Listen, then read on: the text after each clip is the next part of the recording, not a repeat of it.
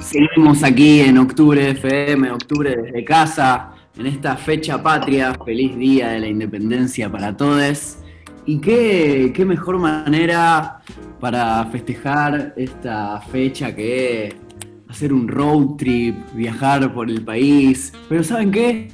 No se puede porque seguimos en nuestras casas cuidándonos de la pandemia y del COVID. Pero lo que sí podemos hacer es viajar con nuestra mente, leer un buen libro y siempre está Lila Vendersky para recomendarnos librazos. Hola Lila, ¿cómo estás? ¿Cómo va Demi? Buen día. O buenas tardes, Buen día. lo que sea ahora.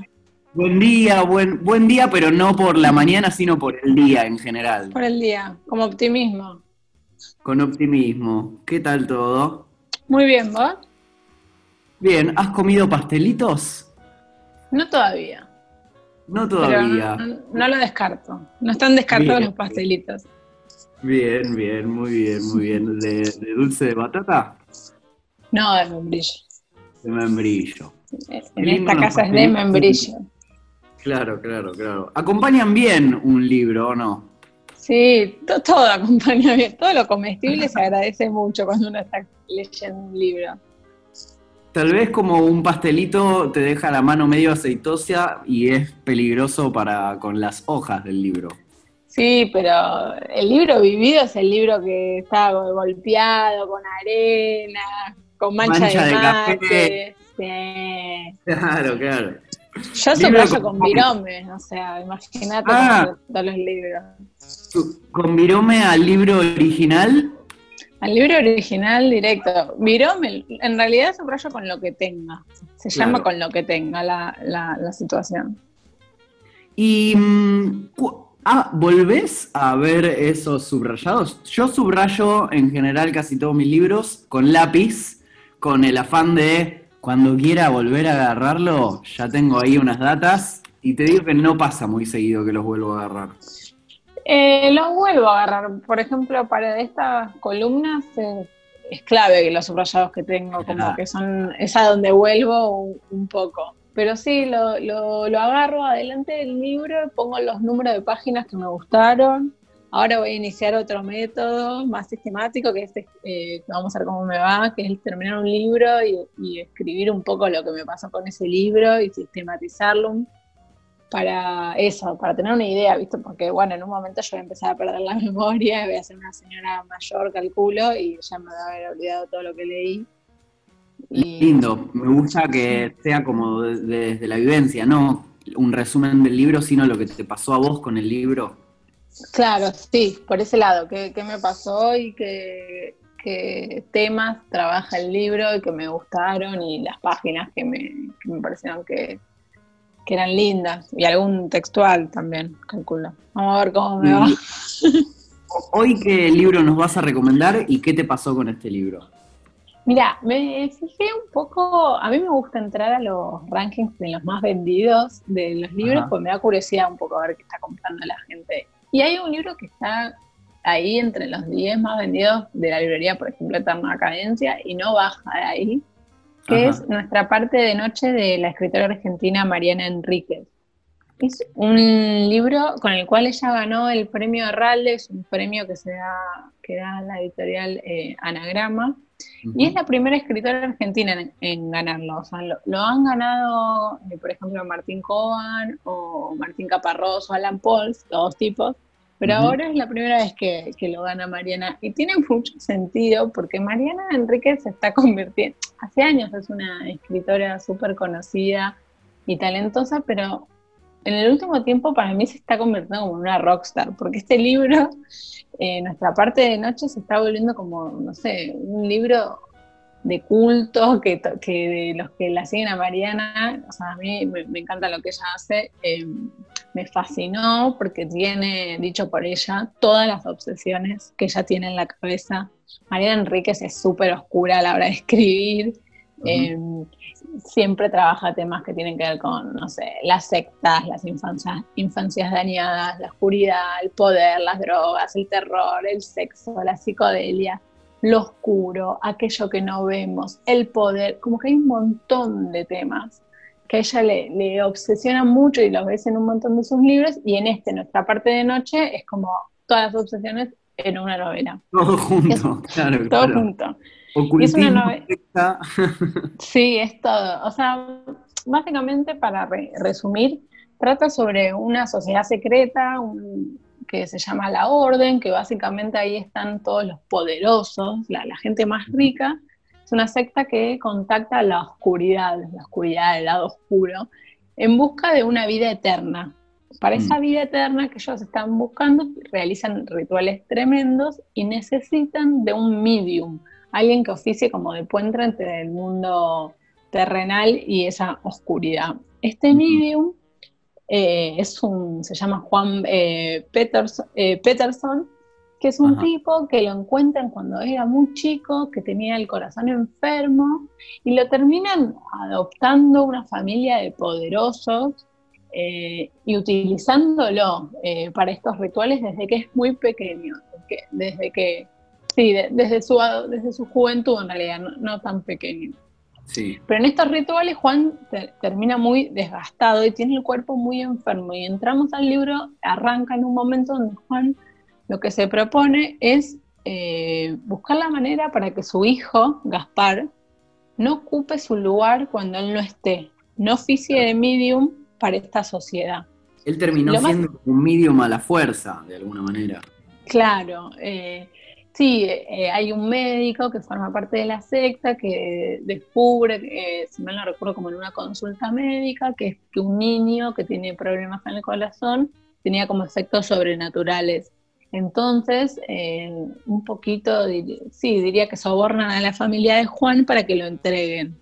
Claro. Entonces, bueno, y ahí hay muchas más cosas, pero tampoco quiero contar tanto. Pero lo interesante de todo esto, que, es esto, esta búsqueda que tiene Juan por que su hijo no ocupe su lugar en, esta secta, es que los popes de la secta eh, son los abuelos maternos, la familia materna de Gaspar. ¿Se entiende? O sea, los que son capos de la secta son familiares de, Gaspar, el hijo de Juan, y de Juan. Entonces, el libro básicamente se está... Los suegros. Los suegros. Bien. Sí, pasa que hay tías también, es como más, más que los suegros. Entonces, el libro arranca en, en la dictadura militar argentina, tiene como tres grandes momentos. Arranca la dictadura militar argentina con Juan y Gaspar yéndose para el lado de Misiones en búsqueda de encontrarse con una eh, tía, eh, sí, una tía que tiene Gaspar, para empezar esta idea, de esta búsqueda de protegerlo a Gaspar para que no, lo agarren para la secta. En la segunda etapa del libro vamos más para los años 60, para Londres, la psicodelia, el sexo, y nos enteramos un poco de, de dónde viene esta secta, que es como una secta mundial. Y en la última parte del libro. Sí, sí, sí. Y en la última parte del libro em, ya estamos en la parte en la que eh, Gaspar empieza, ¿qué, pasa con Gaspar? Estamos en los 90, en la Argentina, la hiperinflación, el país medio de, de reta, hecho mierda. Eh, y bueno, nada, o sea, esto es básicamente de qué trata el libro, es un libro de 700 páginas, es una ah. novela, es una grosa novela, diríamos. Mira, y eh, qué loco que siendo un, libro así tan grande sea el de los más vendidos. Es todo un desafío. Total, por eso a mí me, un poco me, me, llama la atención que después, porque ella lo publicó en 2019, entonces me llama un poco la atención que siga tan alto porque es un libro grosso, pero bueno, también pienso que para la cuarentena es un libro ideal, porque, porque Mariana Enríquez tiene algo que es fascinante, que ella escribe sobre el mundo donde vivimos, pero se mete en las zonas oscuras de ese mundo, como en esos lugares que nosotros no vemos bien. Como para ponerla un poco, es como que ella tipo tiene como un candelabro con una luz muy, muy tenue y va iluminando como esos eh, callejones de la calle que uno no, mira bien qué hay y tipo lo que te muestra ella es la monstruosidad del mundo que uno no ve.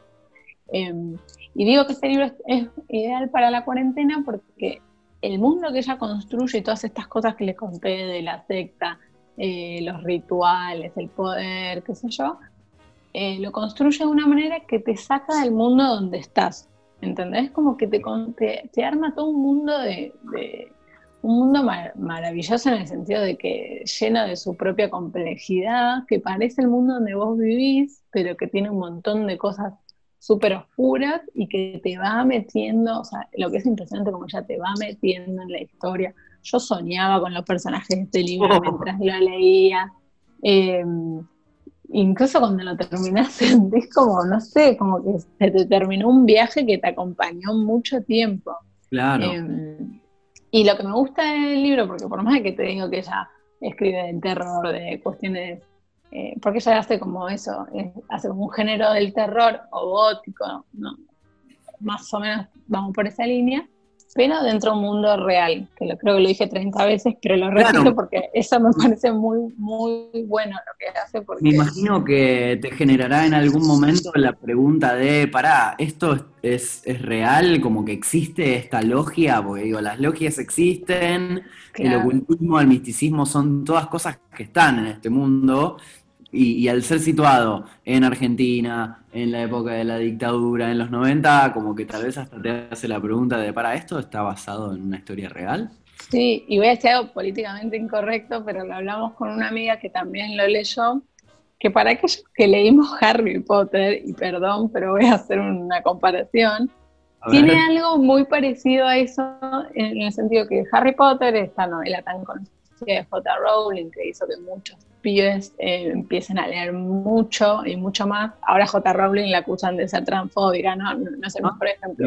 a lo que voy es que la, historia de Harry también es un mundo donde que todos conocemos y que de repente descubrís que hay un lado del mundo, si se quiere, donde pasan un montón de cosas, donde hay un mundo de magia, de con sus propios códigos, donde hay también un lado oscuro con Voldemort y todo eso. Claro. Y vos estás ahí recontra enganchado, fascinado, porque nada, es el mundo donde vivís con un montón de condimentos que lo hacen súper fantástico. Y el de, Mariana Enríquez para mí tiene algo de eso, por lo menos eso comentábamos con mi amiga, que, que me trajo un poco como esa, a esa situación. Porque lo que ella hace, esto de terror, yo no leo este tipo de novelas o cuentos de terror, porque no, la verdad es que no me interesa. Pero la manera en la que ella lo hace es súper magnético y te da miedo, o sea, te da miedo. Hay cosas que ella escribe, qué miedo. Miren, voy a leer una partecita. Le pidió que sostuviera el cuaderno para poder ver el dibujo y sacó del bolsillo de atrás de sus jeans una navaja. Se cortó el dedo medio de la mano derecha desde la punta hasta el nudillo y dejó colgar la mano. Cuando empezó a sangrar mucho, usó el dedo como un lápiz para reproducir el dibujo del cuaderno sobre la puerta pintada de blanco. Tali miró el sello. Era delicado y tenía la corrección geométrica típica de Juan.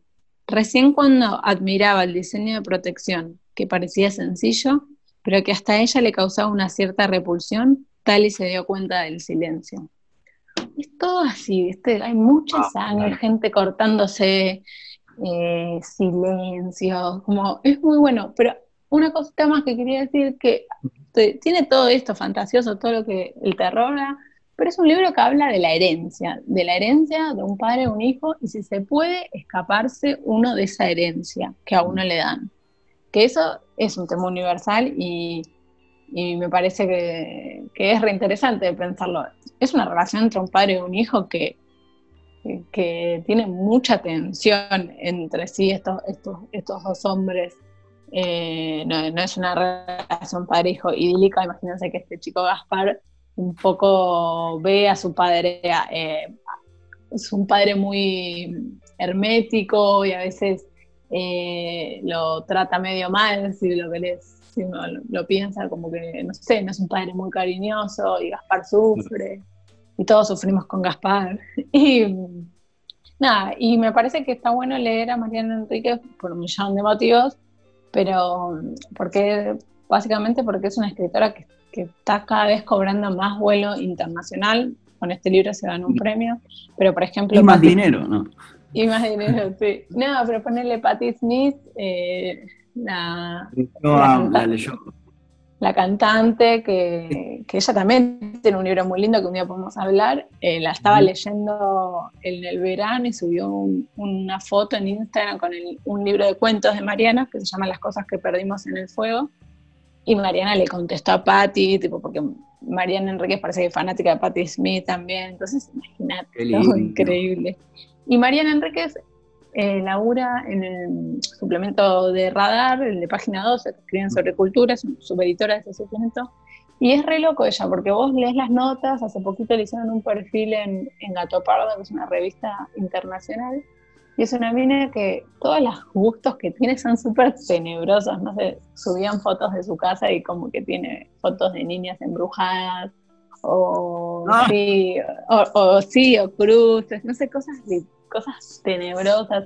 Ella muchas veces las ves en las fotos y está vestida de negro. Para mí me parecía a Helen Bonham Carter, tipo la de la mujer de Tim Burton, tiene una onda. Pero pero es súper cálida a la hora de hablar con ella y de escucharla y de leerla. Es muy interesante leer sus entrevistas porque es una mina que tiene una cabeza recontra ancha y incluso una amiga de ella en esta nota de Plotkin, que Pablo Plotkin escribió para Gato Pardo, dice que es una devoradora total de, de cultura, como que es una mina muy que sabe mucho, mucho de todo. Así que bueno, recomiendo mucho leerla. En particular vamos a hablar, hablamos hoy de nuestra parte de noche, eh, pero bueno, si uno no está con entusiasmo de leer 700 páginas de una, recomiendo leer Las cosas que perdimos en el fuego, que es un libro de cuentos de ella, muy bueno, yo arranqué con este libro de ella y me encantó. Eh, tiene un, cuento sobre un niño degollado en Constitución, todas cosas horribles, oh. pero, pero fascinantes. Eh, nada, y seguirla, y seguir mucho lo que hacen porque es, muy buena, esa es la realidad. Soy medio fan, lo voy a decir. Bien, bien. Bueno, excelente. Se transmitió eh, el fanatismo y dan ganas. Así que la recomendación es Mariana Enríquez. Puede ser o en este super libro Nuestra parte de noche, o ¿cómo se llama el del fuego? Las cosas que tiramos al fuego. Las cosas que perdimos en el fuego. Las cosas que perdimos en el fuego, Mariana Enríquez también eh, poner, buscar alguna, me da mucha intriga verla a ella, voy a buscar alguna entrevista también en YouTube para, ver cómo es y ver su, estilo de oscuridad y sabiduría. Sí, recomiendo mucho, eh, recomiendo mucho, perdón, pero para que la, quiera entrarle de lleno a ella, eh, esta nota que le hicieron en Gato Pardo, ponen Gato Pardo, Mariana Enríquez, Pablo Plotkin, y van a leer un perfil muy largo sobre ella, sobre cómo arrancó, que está buenísimo, está lleno de datos deliciosos ese perfil. Espectacular. Mil gracias, Lila, por la recomendación. Bueno, y a comer pastelitos. Y a comer pastelitos, nosotros seguimos con octubre desde casa, festejando este 9 de julio.